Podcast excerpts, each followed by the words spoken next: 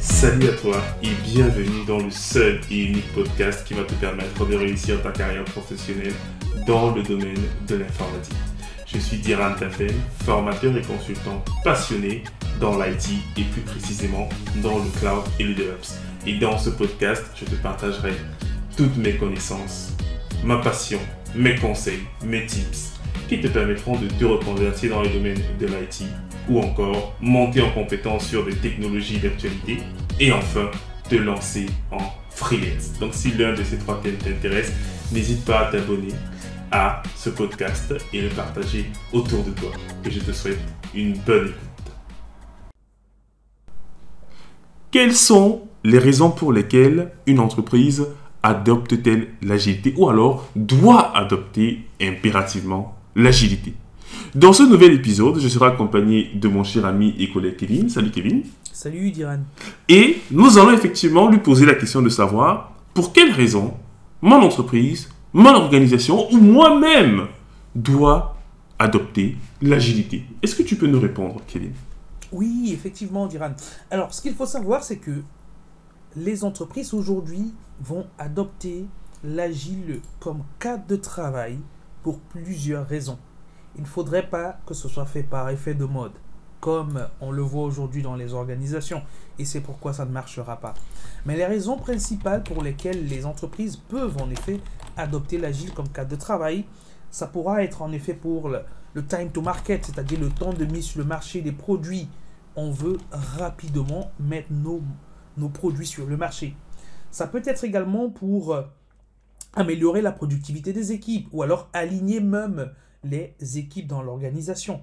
On sait qu'historiquement, les organisations sont orientées en, euh, en silo, disons comme ça. Et donc, aujourd'hui, l'agile permettrait euh, d'aligner par exemple le métier avec les développeurs ou encore les développeurs avec les opérations. Donc, c'est casser un peu les silos qu'on va avoir dans euh, notre organisation. Ça peut être également pour réduire les risques.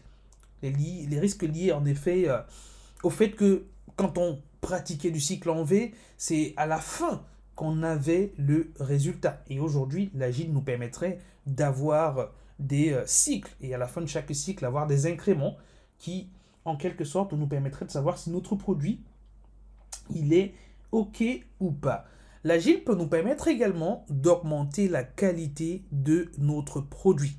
Ça, c'est très important. On sait que la qualité euh, revêt une importance capitale pour euh, les euh, utilisateurs ou les clients. Donc, à travers l'agile, on pourra augmenter la qualité tout simplement parce qu'on aura la possibilité à travers les cycles, donc les itérations qu'on aura, de faire des allers et retours avec le client pour valider les incréments, donc pour valider le produit qu'on va réaliser au fur et à mesure. L'agile peut aider également une organisation à augmenter le moral des personnes. Pourquoi? Parce qu'on va quitter d'un leadership où on avait du command and control à un leadership transformationnel.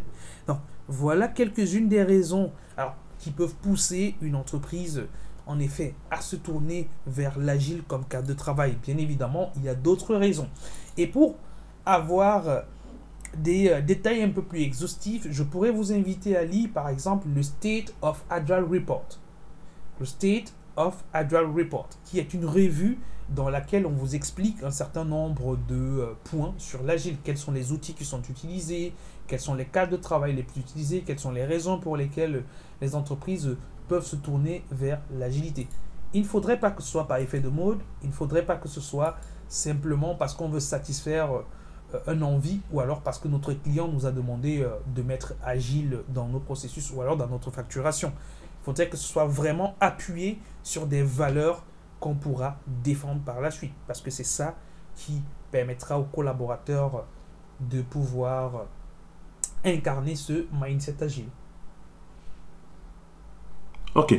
Alors, je comprends ce que tu as dit, Kevin. Et du coup, moi, je me pose la question, est-ce que c'est à partir d'une certaine taille d'une entreprise qu'il faudrait qu'elles se mettent à l'agilité. J'ai l'impression que les petites entreprises, in fine, naissent agiles. Ou alors je me trompe. J'ai l'impression que c'est des organisations qui sont rigides. Dis-moi.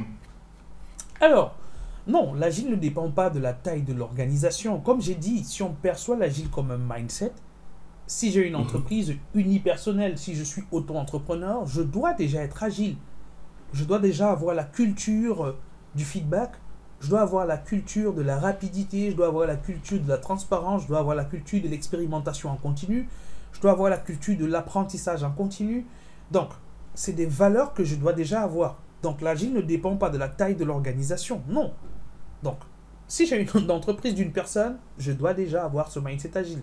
Si j'ai une entreprise de 10 personnes, je dois avoir également ce mindset agile-là dans l'organisation. Donc, ça ne dépend pas de la taille de l'entreprise, mais ça, c'est principalement euh, le mindset qu'il faudrait, euh, qu'il faudrait en effet avoir. Ok, ça marche, très bien. Ben, merci pour tes réponses, Kevin. Je t'en prie, Dira. Et moi, je vous donne rendez-vous dans le prochain épisode où nous allons voir le côté obscur de la force. Je vous dis au prochain épisode.